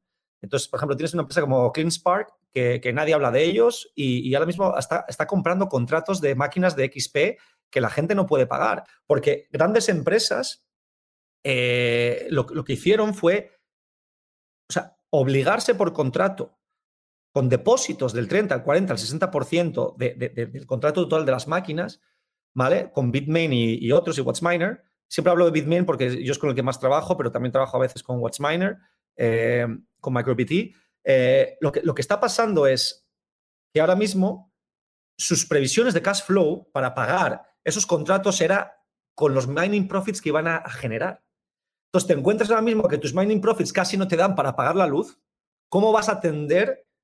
O sea, ni para pagar el, lending, ¿cómo vas a atender los contratos que te quedan por pagar con las fábricas? Donde tú ahí ya tienes puesto un capital de depósito, de, de muchos meses de pago que has estado pagando. Entonces, es ahora cuando estas empresas que no han puesto un duro en esos contratos y tienen liquidez, es cuando entran a comprar, a hacer un buyout, ¿vale? De estas empresas que están con problemas y les están, oye, te compro este contrato de 2.000, 3.000, 5.000 máquinas XP que vas a seguir entrenando, pero te lo voy a comprar al descuento. Y estas empresas, aunque el precio de, fábrica esté en 54.9 dólares ahora mismo marcado por Bitmain, estas empresas están ok vendiendo a menor de ese precio de coste, a pérdida, para recuperar parte de ese capital invertido meses atrás y poder hacer frente a lo que realmente tienen in situ en su mining farm. ¿Vale? O sea, ya no van a poder reinvertir todas esas máquinas porque no pueden pagar eh, los balances que les quedan para la entrega de las máquinas, pero que sí van a intentar recuperar una parte de ese capital para poder hacer frente. Entonces, lo que pasa muchos en esos, en esos libros, en esos balances de contabilidad que tienen esas empresas, yo no lo sé, pero me puedo hacer una idea de cómo están algunas y cómo van a ir viniendo algunas operaciones en el mercado simplemente para salvar, salvaguardar tu core business, tu mayor operación, que es tu minería, la que estás ahora mismo operando. Y olvidarte de todos los tentáculos que has estado metiéndote durante el, bullish market para intentar eh, pues eh, agrandar un poco lo que es tu, operación, ¿no? Ahora mismo lo más importante es ser eficiente y, reducir tus costes de OPEX al, mínimo, vamos. Pero eso como pasa en cualquier crisis, en cualquier sector, ¿eh? en inmobiliaria, en, tecnología, lo que sea. Vamos a ver mineras que para sobrevivir se van a adelgazar. O sea, básicamente vas a ver que van a entrar en un plan bikini y van a intentar llegar o pasar pues con comiendo ramen, eh, como diríamos en Twitter, comiendo ramen hasta que llegue eh, épocas mejores y dejar el caviar para otros momentos. Eh, uno de los datos muy curiosos que mm, traté en un pod que grabé hace un par o tres de meses con Pello sobre las expectativas de crecimiento de estas empresas públicas. A mí el dato que más me sorprendió es Marathon, porque mm, primero que entendí que Marathon no es de tener fábricas, o sea, fábricas, no, eh, data centers en propiedad, sino lo que hace es normalmente subarrenda todo. O sea, ellos lo único que tienen en propiedad son máquinas y a partir de ahí pues van buscando dónde colocarlas. Pues que Marathon. Su estrategia era básicamente la de Marathon, era eh, en vez de eh, construir infraestructura, han estado generando contratos de hosting a buen precio porque tienen volumen, por ejemplo, con Compute North y con otras empresas. El problema es lo de siempre. Cuando eres una empresa tan grande y, luego dependes de, otra empresa más pequeña a que haga sus deberes y no los hace, te encuentras con que muchas de las máquinas de Marathon están todavía en, cajas porque Compute North no les ha entregado todavía esa infraestructura. Con lo cual, encima, a mayor dolor del mercado, tienes que parte de tu inversión todavía no está rentabilizándose. Y encima, una deuda de 750 millones de dólares. Está muy apalancada, Está muy apalancada. Unas cifras que leía en un artículo que me pasaste era esto, ¿no? O sea, tiene activos por valor de 1.500 millones de dólares, deuda mm, de 750 y en cash eh, creo que tenía accesibles ahora mismo unos 300 millones. está, endeudado cuatro veces su EBITDA, que es, es en cripto, esperando que venga ahora mismo un halving en dos años, es muchísimo. O cambia el mercado o Marathon va, va a tener problemas Dicen que con, la tesorería que tiene puede aguantar hasta eh, mediados finales del 2023, pero como todo, no, sé, no sé hasta, hasta dónde puede aguantar. Eh, lo que sí que es que si uno de los grandes de Marathon cae, va a arrastrar muchas empresas también, por, por el efecto food. ¿Qué significa arrastrar en este caso? O sea, ¿qué significaría que se te viene a la cabeza? Y de inversores de, en el sector, pues en Estados Unidos va, va a arrastrar eh, negativamente a, otras inversiones. Ahora mismo, mira, el otro día me, estaban proponiendo, porque yo, yo, siempre estoy en el mercado buscando nuevas oportunidades y en Estados Unidos, pues yo sigo buscando nuevas operaciones de, minería, pues eh, a pequeña escala, ¿no? De 5, 10, 15 megavatios. Y, el otro día me estaban ofreciendo una que, pues no voy a decir la empresa, pero una empresa estuvo invirtiéndole bastante dinero durante un tiempo. Ahora mismo acaba de hacer un default y, y prácticamente nos la están ofreciendo a nosotros por, bueno, hay que seguir invirtiendo algo, pero, pero digamos al 40-60% de su, de su valor de inversión, ¿no? Es decir, que ya vas a encontrarte gangas en el mercado, por eso tener liquidez ahora mismo es tan importante, porque ahora mismo muchas empresas que hacen default vas a poder comprar sus activos al descuento y eso eh, te va a posicionar muy bien para el siguiente bull run, ¿no? Lo que te estaba comentando. Claro, Hay gente, eh, gente que se va a aprovechar de las oportunidades. Lo que sí que está claro que los recursos que hay ahora mismo construidos para Bitcoin mining, si no se optimizan ahora, se van a optimizar en los próximos dos años. Porque eh, hay una brújula de búsqueda, de, digamos, scouting de proyectos que la gente que tiene liquidez va a seguir queriendo eh, aumentar su, cuota. Eso es indudable. Y siempre los, mejores, los menores costes de energía son siempre los, más agradecidos. Sí, em, la pregunta de Marathon iba más allá, pero se me responde automáticamente con lo que me has dicho, porque es que Marathon quería pasar de 3 exahashes a 23 en este año. Y viendo un poco lo que me dices es que, bueno, quizá tienen esos contratos eh, y tienen esa previsión, pero que no sería de extrañar que los vendiera a actores que estén más preparados y con más liquidez. No es tener las máquinas, es tener la energía, porque posiblemente el, 80% de esa energía que iban a contratar estaban sobre un PPA. Pero es que ese PPA ahora mismo, a mí, en un mes, de, o sea, perdón, en dos meses, de, marzo, que, empecé a cerrar el, el, deal de South Carolina, hasta junio, digamos tres meses, me subieron el PPA un céntimo, de 3,6 a 4,6. O sea, eh, me quiero imaginar lo que, lo que me está pasando a mí es generalizado en el mercado. Entonces, los PPAs, para empezar, ya no te, ya no te nosotros íbamos a cerrar un PPA de 10 años y una semana a la firma nos dijeron que se cambiaba el mercado, fue justo cuando, cuando empezó fuerte el, tema de Ucrania y subieron los precios, etcétera. Y, nosotros tenemos energía nuclear, ¿sabes? Que no dependemos del gas. Tenemos un PPA de energía nuclear en, South Carolina, pero eh, al final los, los, brokers de energía, eh, las empresas que se dedican a, comercializar los PPAs, de alguna manera eh, dicen es que somos indiferentes. Si el precio de mercado se está vendiendo a X, da igual que seas energía gas o que tengas nuclear, o sea, el, el, PPA sube y ya no vamos a firmar a 10 años, vamos a firmar año a año con un tope de subida, digamos, imagínate de un 10, un 20% sobre el contrato, o sea, no van a poder subir más de un X por ciento, o sea, no de repente no te van a subir a 15 céntimos el año que viene, pero te pueden aplicar esa subida si el mercado va, hacia arriba, ¿no? Entonces, eh, todo, todo, intuye, o sea, todo, lo que se intuye ahora mismo es que en diciembre, porque va cada año natural, van a volver a subir los precios de energía. Entonces, ahora mismo tenemos seis meses para minar y a partir de diciembre todo el mundo va a tener nuevos PPAs actualizados en Estados Unidos.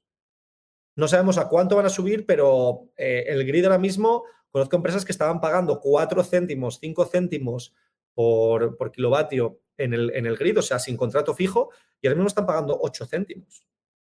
Están al borde del break-even, ¿no? Y yo no puedo parar de pensar en los chinos, porque si te fijas, o sea, el mercado el año pasado hizo un techo en abril de 60.000, luego bajó, vino justo el, China Ban y luego hizo ya el all-time high en, noviembre, ¿no? Pero, claro, o sea, es que si lo piensas, el gobierno, pues entiendo que muchos chinos vendieron todas sus instalaciones a americanos con ganas de pagar, ¿no? Y, y ahora, o sea, todos esos, debe haber un montón de exmineros chinos capitalizados hasta arriba que, que quizás se puedan plantear reentrar en un mejor momento, ¿no? Y qué mejor momento que el que vamos a presenciar ahora. Hay, muchos, hay muchas empresas chinas invirtiendo ya en Estados Unidos. O sea, es, ya es un tema general. Nosotros conocemos varias. De hecho, una de las empresas donde yo soy inversor, estamos trabajando con Bitmain directamente y le están dando servicio a mineros chinos. Em, digamos que China ha encontrado una seguridad jurídica que, pues, Mm, por el caso de Kazajstán, ¿no? que comentamos en el anterior pod, que, luego al final se convirtió en un, en un tema político con mucho riesgo. Eh, ¿Se ha acabado la minería en Kazajstán ya? Sigue, sigue, pero, pero ya no es lo que era, ya no es el hype que tenía Kazajstán. Eh, muchas empresas han, tenido muchos problemas, eh, se han, tenido cortes eléctricos, han tenido subidas, han tenido impuestos puestos a la minería.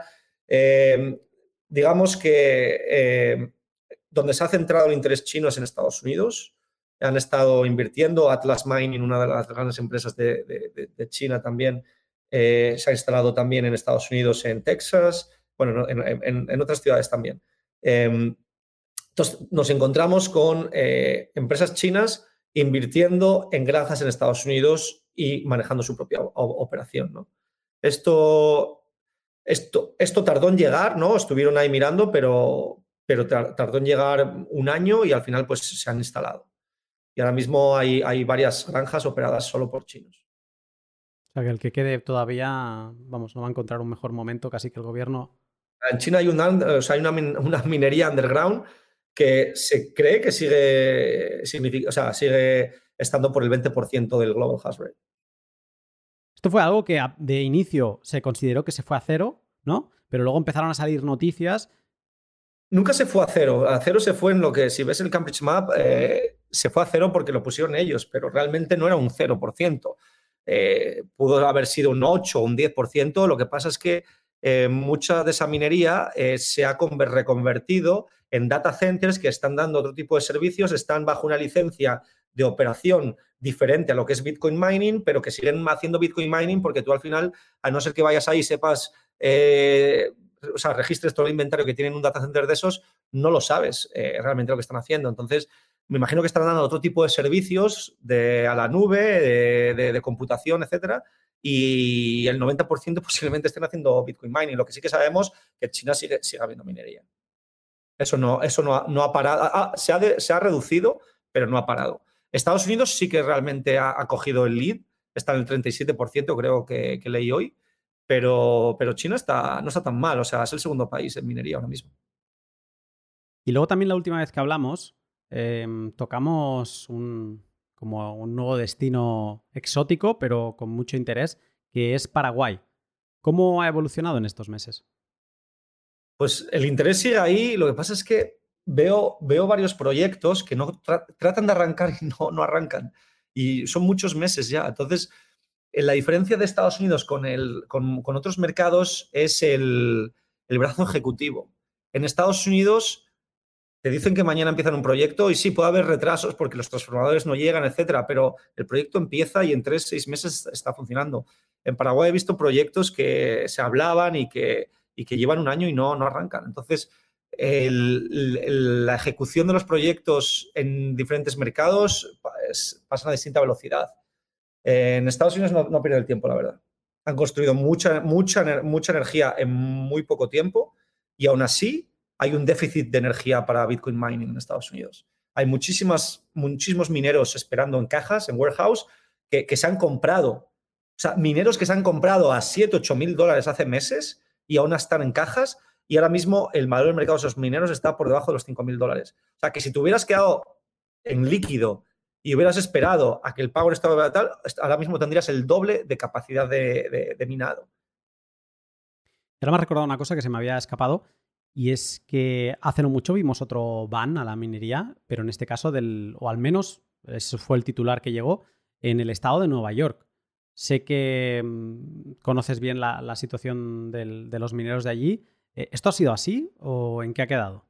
Pues mira, em, están todavía, creo que pasaron un, eh, el bill esta semana y, ahora mismo eh, quieren, quieren cerrar, quieren prohibir la minería, el Estado de Nueva York quiere prohibir la minería del Bitcoin eh, que esté relacionado con eh, energías pues, contaminantes, ¿no? con energías fósiles. Nosotros tenemos un proyecto en Niagara Falls, creo que lo, te lo comenté alguna vez, Block Fusion. Tuvimos la mala, nosotros estamos haciendo, dando el hosting a Bit Digital, que por cierto, si ves, bueno, Digital tenía, estaba en 24 dólares la acción cuando entró con nosotros y ahora mismo está en un dólar. Ha caído eh, más de un 90%. O sea, ha sido un derrumbe. Nosotros en, el proyecto de Niagara tenemos ahí 54 megavatios de energía eh, hidro y, estamos, ahí no, ahí no teníamos un PPA, ¿no? Ahí estábamos sobre un contrato fluctuante y estábamos pagando 4,2 céntimos y ahora estamos en los 7 céntimos. Pero vosotros nos, nos afectaría en esa parte, ¿no? Como estás en el grid, nunca es 100% hidro, tienes creo que es un 90 o un 80% hidro y un 20% gas. Entonces, lo que tienen que mirar para cerrar las, granjas en, Nueva York es ver realmente qué tipo de contrato tienes y, cuánto estás consumiendo y posiblemente vayan a poner un poco eh, límites al consumo, es decir, igual te dicen, oye, pues mira, por operación o por licencia no vas a consumir más de 10 o de 20 megavatios y tienen que mirar qué tipo de energía vas a consumir para que no estés reactivando plantas de, pues, de energías fósiles. ¿no? Entonces, eso, eso está un poco todavía ahí. Y, bueno, pues nosotros realmente, yo con en el proyecto de Block Fusion eh, fue, digamos, eh, fue una inversión muy buena, o sea, invertí poco y, y, le sacamos mucho rendimiento, pero ahora mismo yo veo que a largo plazo va a capitular y me quiero centrar en otros mercados dentro de Estados Unidos, eh, con otras energías, en Texas, en South Carolina. South Carolina ahora mismo se está convirtiendo en un hub de, minería. Hay varias empresas que cotizan en bolsa que tienen instalaciones allí. Eh, Texas lo mismo. El tema de Texas es el verano, es el calor, es el precio de la energía. Eh, es eso. Y South Carolina hemos, hemos encontrado un poco, aunque hay bastante calor en verano también, es un poco más consistente y sobre todo que la energía nuclear a mí me da, me da mejores, como es continua y tal, me da mejores vibraciones que, que, ahora mismo el grid de Texas, ¿no? Eh, tengo dos preguntas para cerrar. Una última, volvemos a irnos eh, de viaje por el mundo. ¿Qué está pasando con Irán? Pues mira, eh, como, te comentaba antes, justo hoy me, encuentro con una noticia al despertar y resulta que el gobierno de Irán, que tiene dadas más de mil licencias, más de mil licencias a Bitcoin miners y tiene 118 grandes granjas de minería, acaba de decir hoy que en dos días van a cerrar todas las minas de Irán porque se ha disparado el consumo a los 62.000 megavatios eh, que tenían y ahora mismo pues tienen que prescindir para reducir un poco el consumo, tienen que prescindir de, lo prescindible y Bitcoin es una cosa, es, es, uno de ellos. Entonces, eh, la noticia creo que está en, como dije antes, está en Cointelegraph y, al parecer dicen que en dos días van a pagar todas las granjas de Bitcoin, les van a dejar de dar servicio. Eh, creemos, o sea, se sabía que Irán representaba entre un 4 y un 7% del global hash rate. Pero los últimos cálculos, desde que pasó el China Ban y todo esto, esto fue, hablamos de junio del año pasado. En un año, por lo que dicen ahora mismo el Cambridge Map, creo que está en 0.2. Fue lo primero que miré, a ver cuánto iba a caer por el tema de la dificultad. Pero si es cierto lo que dice el, Cambridge Map, que está al 0,2, no se va a afectar, no va a afectar al, al global hash rate. Si realmente es un 4 o un 7% y se van a pagar en dos días, lo vamos a ver reflejado en otra caída del global hash rate y eso pues es, bueno para el que esté mirando ahora mismo porque va, va a dar mayor rentabilidad ¿no? en el próximo, la próxima corrección. Hablamos en junio de 2021, luego hablamos casi seis meses después, en noviembre, y ahora volvemos un año después, en junio de 2022. Claro, yo quiero seguir hablando contigo. Pero aquí la pregunta es, ¿cuándo tenemos que volver a hablar? ¿Cuándo te imaginas tú que va a haber, o sea, que va a haber otro acontecimiento? O sea, ¿cuándo prevés que las cosas pueden haber cambiado ya otra vez? Es que hay, tanta volatilidad en el mercado y tantos parámetros que analizar, eh, sobre todo lo que te comentaba al principio del pod. O sea, yo siempre analizo los escenarios macroeconómicos antes de entrarme en el micro, porque el, micro me puede afectar en el corto plazo, puede haber un pequeño bearish market de unos meses y volver a repuntar porque haya habido un, incidente, un episodio particular, pero a mí lo que me, más me preocupa es la inflación. O sea, estamos hablando de que eh, el escenario de inflación que tenemos hoy en día es igual al de los años 70. En aquel momento eh, creo que subieron los tipos de interés a, superaron el 10%. Eh, no creo que ahora mismo la Fed vaya a subir tanto porque va, frenaría de golpe toda la economía mundial. Eso no va a volver a suceder. Estamos hablando de, han pasado 50 años, pero, pero sí que vamos a entrar en un ciclo bearish de 12 meses. Eh, mm, lo que comentábamos, yo estoy un poco eh, preocupado por el apalancamiento del sector. Es bueno que limpie, pero como genera una cascada de liquidaciones eh, en varias empresas que tienen muchas posiciones eh, derivadas a, pequeñas empresas, eh, nos podemos ver en un bearish market muy, mucho más prolongado y que, llega hasta el siguiente halving, ¿no? hasta que estemos dos años. Creo que en el 2018 duró 18 meses el, el, bearish market. Cuando empezó a caer desde los 18 mil dólares, bajó a los 4 mil y luego en marzo del 2020 volvió a repuntar hacia abajo y, llegó a los 4 mil y a partir de ahí empezó a subir, que fue, me acuerdo porque creo que fueron las últimas vacaciones que tuve en marzo del 2020, a partir de ahí cuando con todo, con todo el, el vamos, el, crecimiento otra vez de la cotización del Bitcoin en los siguientes, pues que llevamos ahora eh, dos años eh, de, de, bullies, más, más o menos un año y medio, a, buen ritmo, pues eh, no hemos parado. Entonces, no lo sé. Yo yo lo tengo muy claro. Eh, aquí hay muchas estrategias a, tomar. Eh, hay estrategias de maximización de, beneficios y hay estrategias de eh, reducción de, riesgos. Yo ahora mismo me preocupa más reducir mis riesgos que maximizar mis beneficios. Con lo cual, mi estrategia va a ser óptima, va a ser estable, sólida y, voy a tratar de no apalancarme. Eh, si tengo que apalancarme en un momento dado, será eh, lo mínimo para crear más infraestructura, pero nunca para comprar máquinas que no puedo llegar a pagar si el mercado cae. Eso, es un error que metió mucha gente eh, y ahora mismo las empresas de lending van a aprender y no creo que vayan a dar una facilidad de colateral, que eso, creo que eso pasó como eh, con el, tema inmobiliario, el mercado inmobiliario, cuando eh, daban hipotecas prácticamente con un 10% y te daban hasta dinero para, para comprarte los muebles de la casa y, no te pedían ningún tipo de garantías, ¿no? Simplemente el, te daban el, vamos, la garantía de la hipoteca, ¿no? te pillaban. Entonces, eh, ahora mismo te piden hasta garantías personales. Bueno, hay ahora mismo con empresas te, te piden todo tipo de garantías, ¿no? Para, para la banca. Eh, creo que con el lending va a pasar algo de crypto lending, va a pasar algo parecido. Creo que van a dejar de prestar dinero a quien no tenga infraestructura y se van a centrar solo en las empresas que tienen infraestructura y que tienen minería propia. Entonces, vamos, vamos a ver, se va a acabar barra libre y vamos a, a crear un nuevo ciclo de eh, mayor due diligence sobre a quién le prestas dinero. A mí lo que me da la sensación es que entramos en. Venimos de una época en la que todo estaba incentivado a que se holdease Bitcoin, ¿no? Porque mm, se tenía ahí y siempre podías acudir a él y venderlo y, capitalizar para pagar costes. Ahora mismo se está creando una presión de venta sobre diferentes actores. Hoy hemos visto cómo una crisis en el sector financiero cripto está mm, transpirando a otro sector, como es el de la minería, pero va a pasar con otros que ahora mismo tenemos en mente dentro del sector Bitcoin.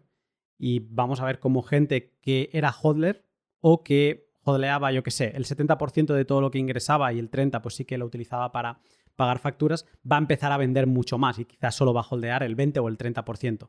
Esta presión de venta yo solo la puedo entender como que va a retrasar un momento, mm, o sea, esta recuperación, este volver a un momento normal, pues creo que esto se va a retrasar por culpa de la situación en la que estamos. Entonces es como un círculo vicioso. Y ya sabemos que cuando dé la vuelta, cuando haya un driver que empuje el precio a una cota de mercado, de golpe va a cambiar. Toda esta gente que está vendiendo el 70% de Bitcoin ahora, pues va a hacer el flip y se va a poner a, a holdear el 70% y luego el 30%. Esto no tiene término medio pero puede ser que, esto se prolongue. Yo igual, de la misma forma que quizá no vi bien el, el, que pudiéramos entrar en un bear market tan crudo, tan rápido, me da la sensación que se prolongará, pero estaremos en 2025 y volveremos a estar en, en una situación post-halving de, pues con otra bonanza, con otra alegría, no sé si ya recuperando máximos históricos, pero sí que respirando de otra manera. Igualmente veremos, como tú dices, lo macro es súper importante ahora y a ver hasta dónde nos lleva esta subida de los tipos, que de momento Europa sigue los pasitos de Estados Unidos como siempre, no tienen iniciativa propia y pues espera que el, Banco Central Europeo siga subiendo y ya sabemos en lo que está, qué está causando esta actitud, ¿no? Pero bueno, lo iremos viendo y como sé que te puedo eh, capturar para un podcast de un día para otro, a la que tengamos material, te volveré a invitar y, te volveré a exprimir. Elías, gracias por la charla y yo te voy a dejar que sigas con tu detox personal para que vuelvas fuerte. Un saludo, Luna, y muchas gracias por tenerme aquí otra vez más.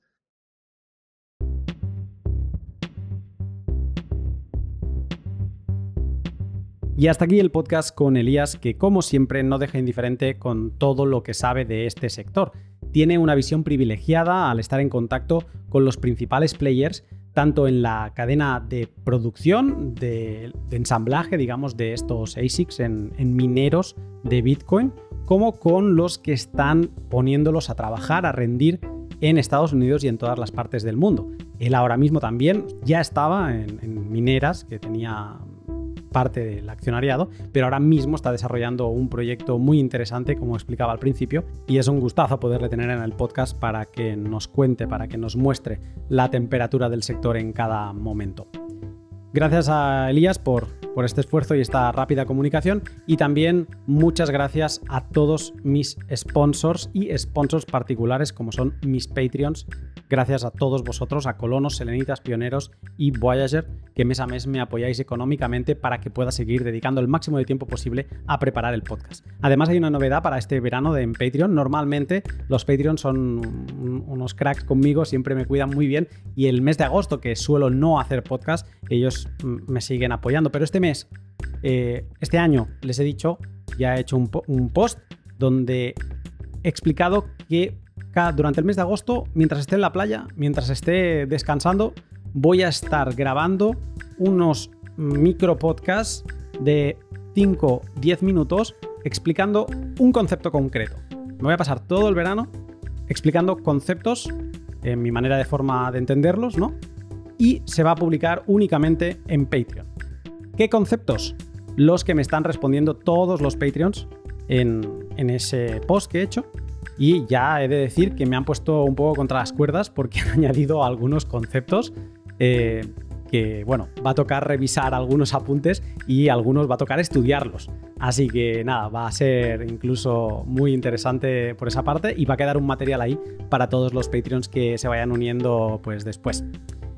Gracias Patreons y también eh, si te gusta el trabajo que realizo te animo a que le eches un vistazo a Patreon, lo llevo manteniendo desde inicios de 2020 y es curioso como últimamente también he recibido, algún, he recibido algún nuevo Patreon que me ha dicho, oye, vengo aquí buscando un artículo que explicabas en un outro y es un artículo de hace 6 o 7 meses, ¿no? Entonces que, que sí, que todos esos artículos están disponibles mm, porque desde 2020 todo lo que he publicado pues está ahí acumulado. Y hay algunas cosas que sí que se han publicado fuera, pero la gran mayoría siguen ahí solo para los que me apoyan mes a mes. Puedes apoyarme también practicando el valor por valor, como he explicado en el midroll, escuchando mis podcasts en Breeze o Fountain mientras me retransmites por cada minuto que escuches, pues desde cero sats, porque me puedes enviar cero sats también, desde cero sats hasta los sats que quieras. Y por último, también puedes apoyarme dándole like, retweet y en definitiva compartiendo los pods que más te gusten. Esto me ayuda mucho para saber por qué te han gustado y para darle visibilidad a mi podcast. Ahora sí, hasta aquí el pod. Espero que pases una gran semana y yo te saludo pronto con más material sobre lending.